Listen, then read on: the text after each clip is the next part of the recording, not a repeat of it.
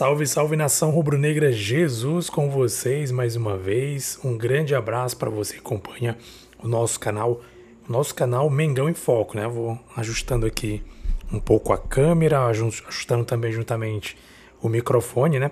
Esse nosso reinício, vou dizer assim, reinício no nosso canal, nosso canal e também podcast Mengão em Foco. Quero saudar você, amigo, amiga, torcedor, torcedora do Flamengo que acompanha o nosso canal. Muito obrigado. Se você não é inscrito ainda, inscreva-se no canal, ative o sininho. Gosto de fazer um bate-papo, uma conversa, informações, notícias sobre o Mengão queridão. E hoje muito feliz, reiniciando, retomando, né, curiosamente, justamente no dia em que o Flamengo conseguiu um título importante, né? Um título importante sim, entre aspas, né? Importante dado o recente histórico do Flamengo de não ter vencido nada no passado. Quem acompanha o nosso podcast sabe disso, sabe desse retrospecto negativo. Falamos podcast inteiro no passado sobre isso. É, eu quero, inclusive, falar para a galera que está acompanhando pelo podcast, você acompanha a gente no Spotify, qualquer que seja a plataforma de podcast, quero primeiro pedir desculpas pela ausência. Tive vários problemas pessoais, principal deles, obviamente, é a situação da, da saúde da minha esposa, que graças a Deus foi restaurada, está bem, passou por uma cirurgia e ainda bem que ela está muito bem, graças a Deus, e tenho mais tranquilidade para retornar aqui e fazer esse trabalho que eu amo muito, que é falar do Flamengo, que é comunicar e falar do Mengão queridão. Então, muito obrigado por você acompanhar nosso podcast. Se você assim estava triste ou, ou, chateado, desanimado, desanimada por eu ter sumido do podcast, estou de volta e também estou no YouTube. Se você acompanha no podcast, quer ver a minha lata, né, que não é lá muito bonita, mas se quiser me ver no, no YouTube, lá no nosso canal arroba Mengão em Foco, acompanha no YouTube, inscreva-se no canal lá também para não perder nenhum bate-papo, nenhuma conversa sobre Mengão queridão. Então, galera, hoje o Flamengo venceu, hoje 2 de março de 2024, tô gravando esse vídeo no dia 2 de março, para falar sobre o título que o Flamengo conquistou. Importante pelo fato, como eu falei aqui, que antes de falar um pouco sobre a minha vida pessoal, o fato do Flamengo ter ali, segundo Mauro César Pereira, 490 dias que não ganhava um título. Ano passado o Flamengo não venceu absolutamente nada, não foi campeão de nada. Disputou, salvo engano, sete títulos ali, entre finais, entre Mundial, entre Carioca, Supercopa do Brasil, Campeonato Brasileiro, Libertadores, é, o que mais? Copa do Brasil ganhou nada, perdeu tudo, absolutamente tudo que disputou no ano passado. O Flamengo não conseguiu sair campeão e foi esse o motivo de muita decepção para nós, torcedores flamenguistas. Né? Ficamos muito tristes, muito desanimados com o que aconteceu. E aí veio o Tite. Né, eu trouxe até informação, quem acompanha o podcast sabe, eu comentei sobre a chegada do Tite, o que eu esperava com a chegada do Tite e aquilo que eu esperava tem se concretizado. Aquilo que eu esperava não, que muita gente esperava, quem analisa futebol de modo sério, né? Assim, eu sou muito torcedor, torço muito pelo Flamengo, mas também eu tenho uma seriedade ao analisar os, o contexto né, do futebol, o contexto de toda a situação. Então, quem analisa seriamente futebol, vê o que, que realmente, o que, que poderia esperar do Tite não só poderia, mas como podemos esperar, porque a temporada está só começando. E esse título é muito importante, por quê? Porque o Flamengo, como falei, há muito tempo não vencia, não era campeão, e alguém pode dizer assim: ah, mas poxa, foi só um título carioca, o Flamengo ganhou só o, o Taça Guanabara, na verdade, foi o Carioca, foi o Taça Guanabara, ainda tem o título carioca, gente. Flamengo é, disputou esse, esse, campeonato até, até o momento. Vou até colocar na tela para vocês o SofaScore, colocar aqui o para gente ver aqui o, os números, né, os dados. Né, você pode acompanhar aí na tela, se você acompanha a gente no YouTube. Se não acompanha no YouTube, vai lá no YouTube que você vai acompanhar na tela os dados. Olha aqui, ó. Olha só o resumo do Flamengo no Carioca. Flamengo em primeiro lugar, do Carioca, campeão Taça Guanabara hoje devido a essa primeira colocação com 11 jogos. Olha só uh, o saldo de gols, né? 22, né, o saldo de gols, salvo engano, 22 e 27 pontos, tá? Assim, sobrou o Flamengo. Olha só aqui o scout do Flamengo. São 11 partidas, 23 gols marcados e um gol sofrido. Agora o detalhe, né? O Mauro César gosta de falar isso. O gol que o Flamengo sofreu no Campeonato Carioca não foi o time. Não foi com o. Com o. O Tite, né? No comando, com o nosso grande Adenor, o Tite no comando. Foi inclusive o time de base, enquanto o Flamengo fazia a pré-temporada nos Estados Unidos. O time sofreu um gol, salvo engano, foi uma falha ali é individual do. Não sei se foi do. Foi dos zagueiros, acho que foi o Noga, não lembro muito bem. Teve um zagueiro que falhou individualmente e gerou essa, esse, esse gol sofrido. Mas o único gol sofrido não foi o time do Tite. Ou seja, para você ver o nível como está o nível, né, de assim, de defesa do, do Flamengo. Olha só, que absurdo, olha só que marca absurda, 22 gols marcados e um sofrido, três assistências. Alguém vai dizer mais assim: "Ah, mas pô, cara, pô Jesus, mas tá falando aí de um campeonato carioca. São times fracos, times abaixo. O campeonato brasileiro nem começou ainda. Galera, por que, é importante também a gente ressaltar essa, essa vitória, esse, esse título do Flamengo na Taça Guanabara. Ano passado a gente não ganhou nada. E tem mais, perdemos para quase todo mundo. Perdemos para times inferiores. E na própria Taça Guanabara e no Campeonato Carioca a gente passou vergonha nos últimos anos. Não foi nem só no passado, nos últimos anos a gente tem passado vergonha no Campeonato Carioca. Esse ano tá diferente, o Flamengo tá aí absoluto. Os números mostram aí como o Flamengo tá absoluto. Como a gente tem mostrado aqui os números, olha. Olha só quantos gols marcados, 23. E há quem diga que o time do Tite é retranqueiro. Né? O Tite teve até que responder em uma das entrevistas coletivas recentes, né? teve que responder o jornalista quanto a essa questão de falar que ele é retranqueiro. Falou, mas como eu sou retranqueiro, começou a falar o retrospecto dele nos times que ele treinou, inclusive o Corinthians, que foi um dos times que o levou à seleção, pelo que ele mostrou né, no, no Corinthians, sendo campeão, inclusive até campeão mundial. Ele mostrou o retrospecto, né, as goleadas, os, os, placares. E aqui no Flamengo ele mostra isso também, olha, 23 gols, claro. Vai dizer, ah, não, é porque no Carioca a gente, mas o Flamengo enfrentou o Vasco, enfrentou o Botafogo, enfrentou o Fluminense. Os três principais cariocas. Claro, Nenhum deles foi assim um jogo lindo, bonito, maravilhoso. O jogo mais consistente, na minha opinião, foi é, contra o Fluminense. E a gente leva em conta outra coisa. O jogo contra o Fluminense, que foi o penúltimo jogo do Flamengo, antes do jogo de, de hoje, que deu o título ao Flamengo, foi um jogo, obviamente, que assim.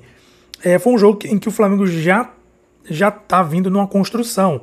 Então, assim, o jogo contra o Botafogo, contra o Vasco, a gente nem pode considerar tanto, porque assim, o Flamengo estava ali começando a sua caminhada, apesar de ter feito ali dos amistosos, foram os primeiros jogos oficiais do time que realmente o Tite está levando aí para ser o time considerado titular, que pode ganhar tudo, quem sabe, né?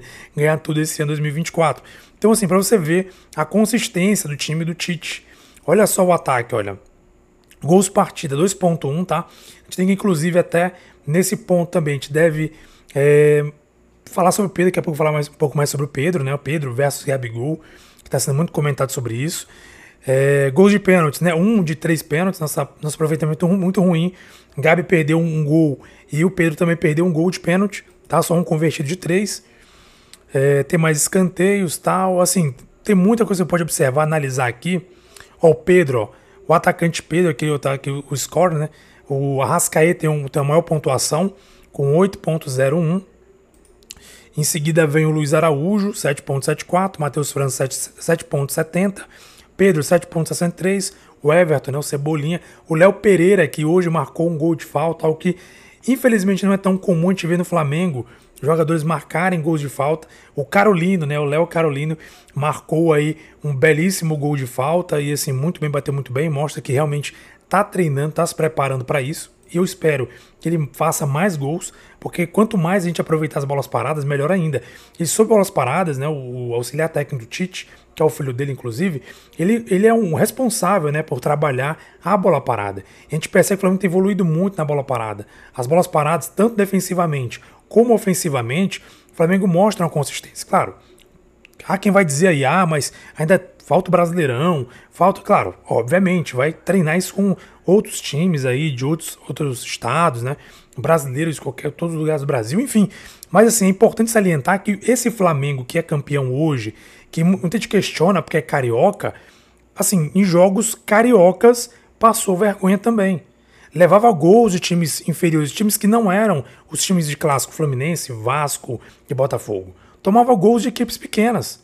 Então, assim, não, assim, o pessoal gosta de, de, querer dar, assim, questão de demérito, ah, mas é times pequenos, é times é, abaixo e tal. Galera, não importa.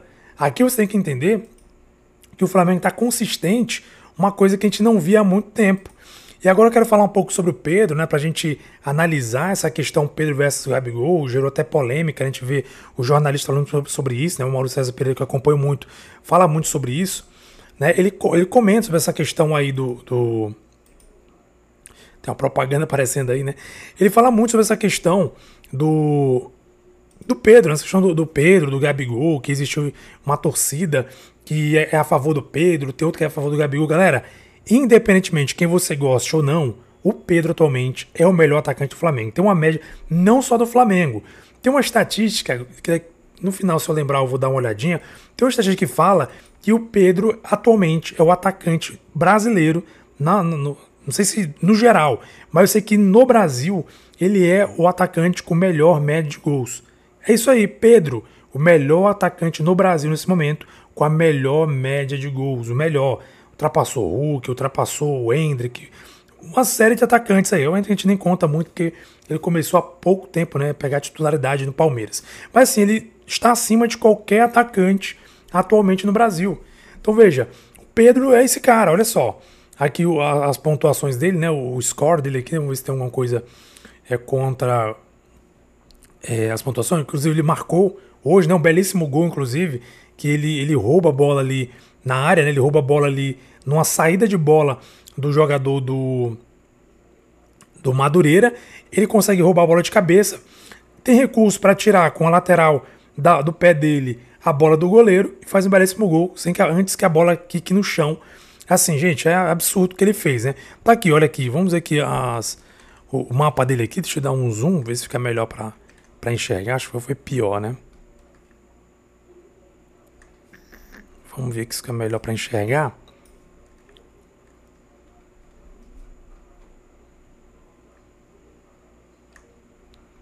Eu acho que o zoom não ajudou muito não, mas vamos olhar aqui, olha aqui na lateral aqui do seu vídeo pra gente ver, olha só. É jogos, sete jogos, né, seis como titular. No Carioca, né?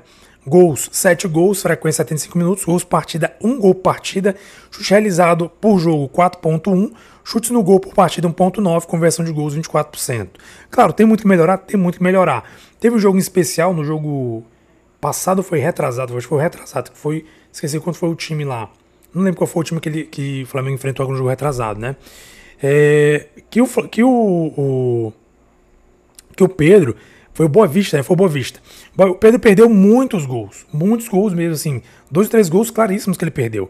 Claro, tem que melhorar, mas gente, ele tá com a média de um gol por jogo. Isso aqui é no Carioca, tá? No Carioca, salvo engano, ele tem nove gols marcados, é oito gols marcados, né? Que eu acho que tá até desatualizado, se eu não tô enganado. Mas assim, é absurdo o número do Pedro esse ano. Né, o Pedro está não só esse ano, mas até o ano passado que o Flamengo não rendeu, os números do Pedro são números absurdos. Aí a pessoa vai dizer, ah, mas é porque o, o Gabigol. Ah, porque. Gente, infelizmente, infelizmente, falo isso com tristeza, porque assim, eu gosto muito do Gabigol. Quem não gosta? O Gabi é ídolo. Mas se infelizmente a gente for agora observar nesse momento agora, o Gabi está muito abaixo. A gente não tem como a gente assim dizer, ah, o Gabigol, não, a gente não tem como. Ah, se eu mostrar para vocês o score, ó, mostrar para vocês o score do Gabigol. Claro, a gente vai é, leva em conta que ele não está sendo titular atualmente e tal, mas olha só o, o score do Gabigol, né? Ó, jogos, oito, né? Titular foi dois jogos, nos oito que ele disputou, só, do, só dois gols. Somente dois gols.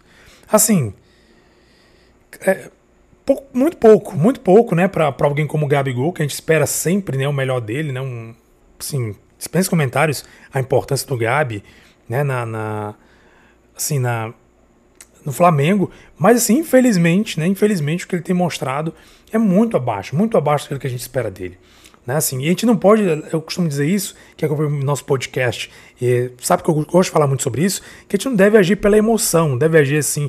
Eu sou torcedor, sou apaixonado, mas a gente deve analisar também criticamente. O Gabi, desde ano passado eu critico muito ele nesse ponto. Tá muito mal, tá muito abaixo.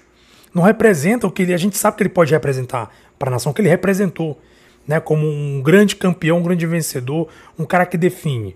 Infelizmente, ele está num momento muito ruim desde ano passado e não mostra sinais de recuperação. Isso aí já traz algumas discussões, alguns comentários, né, se ele vai continuar a permanecer até o meio do ano. Ele, ele tem ali é, contrato, pode já assinar pré-contrato, na verdade, a partir do, do, do meio do ano já pode ser um pré-contrato com outra equipe.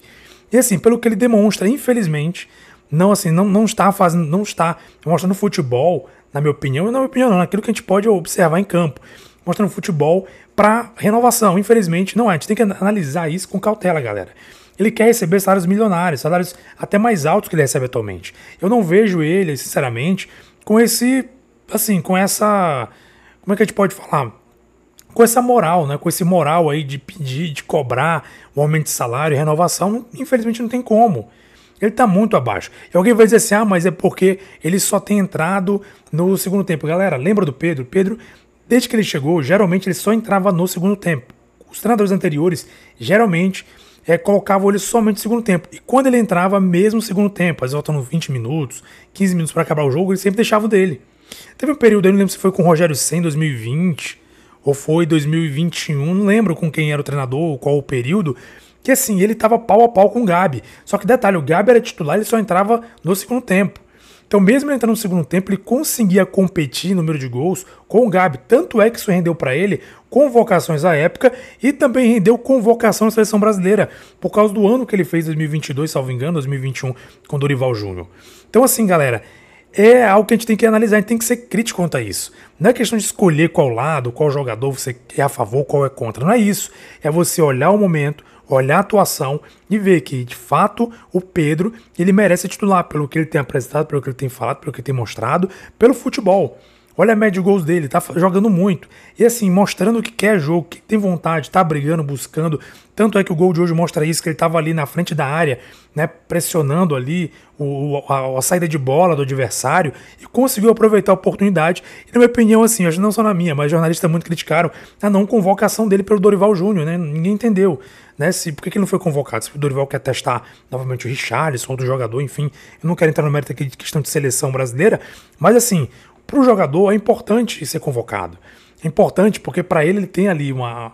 Ele figura ali, né, no, no, patamar, ainda mais ele que esteve na Copa do Mundo com o próprio Tite. Então, assim, gente, é assim, ninguém entendeu porque ele não foi convocado.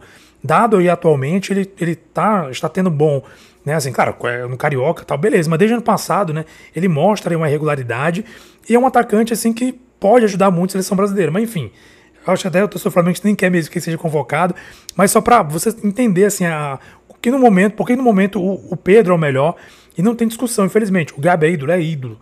Sensacional, beleza, isso aí ninguém discute. Porém, infelizmente, nesse momento, o Pedro tem maior contribuição no Flamengo. E o esquema tático do, do Tite tem funcionado. Né? A gente pode ver aí a consistência defensiva do Flamengo, o Flamengo consistentemente defensivo. Basta ver aí 23 gols mar marcados, um só sofrido. Galera, isso é muita coisa. Isso é muita coisa. Ah, o Carioca, galera, cansou de levar gol no Carioca. A gente tem uma consistência defensiva nunca vista antes no retrospecto recente. Até o JJ, a gente lembra que o Flamengo marcava muitos gols, mas sofria um gol ou outro. Tite não, ele é um cara consistente. Significa que a gente vai golear todos os jogos? Não. A gente pode ganhar de 1 a 0 2 a 0 mas a consistência defensiva é muito importante. E tão importante que, assim, pode nos livrar até de, assim, nos livrar não, nos levar a ser campeões. Lembra que lá quando ele chegou no final do ano passado, a gente quase, a gente chegou ainda a tentar figurar, a gente poderia ter aí conseguido encostar né, no, no Botafogo à época, lá no Palmeiras também, devido à atuação. A atuação. Porém, infelizmente, a gente tomou gols ali que prejudicaram, né, contra o, o próprio contra o Santos, né, que a gente estava com um jogador a menos, que não justifica, o Santos estava muito mal, foi até rebaixado. Contra o próprio Grêmio também, a gente pode ver essa questão toda aí, né, contra o Grêmio. Então, assim, são coisas que, infelizmente, a gente pode aí analisando, né, se o Flamengo tivesse sofrido aqueles gols, a gente poderia ter sido campeões, garantindo a vitória nesses jogos importantes. Então, assim, é fundamental a questão defensiva. Não basta só atacar, fazer gols. Tem que saber se defender. E o Flamengo, agora sim, com o Tite, mostra uma grande consistência defensiva. Na minha opinião, o Flamengo tem tudo para deslanchar. Esse Campeonato Brasileiro, né? Eu tenho acompanhado jornalistas falam sobre isso. Eu também penso que o Tite é um cara que ele vai jogar nesse padrão que tem jogado. E quanto a isso, quem tem maior regularidade num campeonato igual o brasileiro tem grande possibilidade de ser campeão. Vide Palmeiras. Palmeiras ultimamente tem sido muito campeão brasileiro. Por quê? Porque tem essa consistência defensiva e, consequentemente, consegue aproveitar um jogo ou outro ali é, vencendo, né? Ou vários jogos vencendo, um outro perdendo ali. Mas por conta da consistência do Palmeiras, é difícil você conseguir vencer uma equipe consistente. Então, assim, o Tite trabalha, eu vejo o trabalho do Tite muito parecido com o do Abel nesse sentido, nessa consistência, o que pode levar o Flamengo a ser um forte candidato a ser campeão brasileiro, fora, obviamente, Copa do Brasil, é, Libertadores, enfim, as competições que o Flamengo disputar esse ano, parece que a gente tem muito mais oportunidade, mais chance de sermos campeões em relação ao que anteriormente a gente viu, infelizmente, nas situações anteriores, nos treinadores anteriores. Então, assim, eu estou muito empolgado, né, muito feliz pelo título é, Taça Guanabara, não pelo título, que o título em si não vale nada, vamos dizer assim, mas assim, por saber que esse time está competitivo. É um time que veio para disputar, para competir, para vencer todas as competições que disputa. Isso é importante. Um espírito de vencedor importante. E parece ali, os técnicos anteriores que vieram ao Flamengo, não vou dizer que é culpa deles, né, obviamente, teve uma série de situações ali, mas parece que, enfim, nessa situação aí da, da do Tite ter chegado no Flamengo, parece ter trazido de volta esse espírito competitivo, esse espírito vencedor. A gente vê o jogador se movimentando em campo, disputando bolas, assim, tô falando aqui no geral, em todos os jogos que o Flamengo disputou até agora, que a gente tem acompanhado aí desse Campeonato Carioca principalmente, a gente vê jogadores com mais disposição, buscando, brigando, indo atrás e mordendo, beliscando contra o Fluminense, foi um, grande jogo, não deu chance pro Fluminense, ou seja, foi um time muito consistente ali, pegando o tempo todo, marcando ali, buscando, é um time que tem vontade, tem fome agora de bola. E o melhor de tudo, chegou o Matias Vinha, né? Chegou, vai chegar também o Léo Ortiz, foi anunciado já o Léo Ortiz para chegar agora no Flamengo. Então esse jogador vai contribuir muito, zagueiraço, o Léo Ortiz tende a ser a, a, dupla titular, até pelo que tem jogado o Carolino, né? O Voo Carolino, o Léo Pereira, assim, tem tudo para ser Léo Pereira e Léo Ortiz. São dois jogadores que têm uma excelente saída de bola e que podem contribuir. Fora Dela Cruz, que chegou aí com tudo, Dela Cruz chegou jogando muito bem mostrando aí a que veio, já mostrando aí bastante entrosamento, né? já mostrando que, que, qual o ritmo, como é que ele gosta de jogar, qual é a movimentação dele em campo. Então, assim, são jogadores que vão, estão contribuindo e vão contribuir bastante para esse Flamengo. Então, assim, galera, é importante demais o Flamengo ter jogadores dessa qualidade e que vão e assim que vão disputar a posição. Vê hoje, hoje entrou o Bruno Henrique no lugar do Cebolinha. E depois saiu o Luiz Araújo, entrou o Cebolinha. Olha que disputa, a gente tem três pontas ali praticamente disputando posição dentro do time. Então, assim, é muito importante ter esse, esse, nível de competitividade. Porque não fica aquela coisa, o jogador ali não tem sombra nenhuma, joga como quer, do jeito que quer, se quiser, e fica por isso mesmo. Parece que isso está mudando e o Tite parece ter, está trazendo uma nova cara para o Flamengo, que é assim, uma cara, vamos dizer assim, uma cara, né?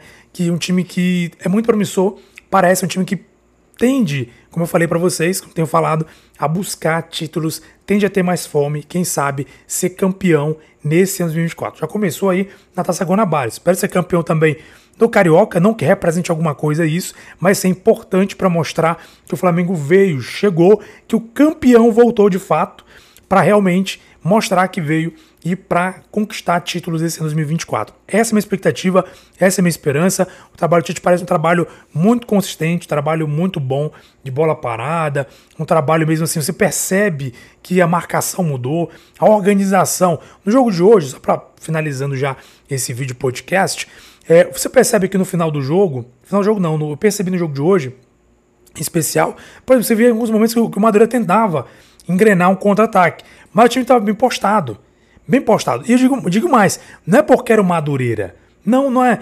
Porque assim, a gente cansou de pegar gols aí ano passado com times assim fraquíssimos. Levamos dois gols, a gente lembra? Levamos dois gols de um time de Série D ano passado. Dois gols de um time de Série D. Perdemos de 2 a 0 para um time de Série D. Fora outros jogos perdemos para times rebaixados ali praticamente do Campeonato Brasileiro.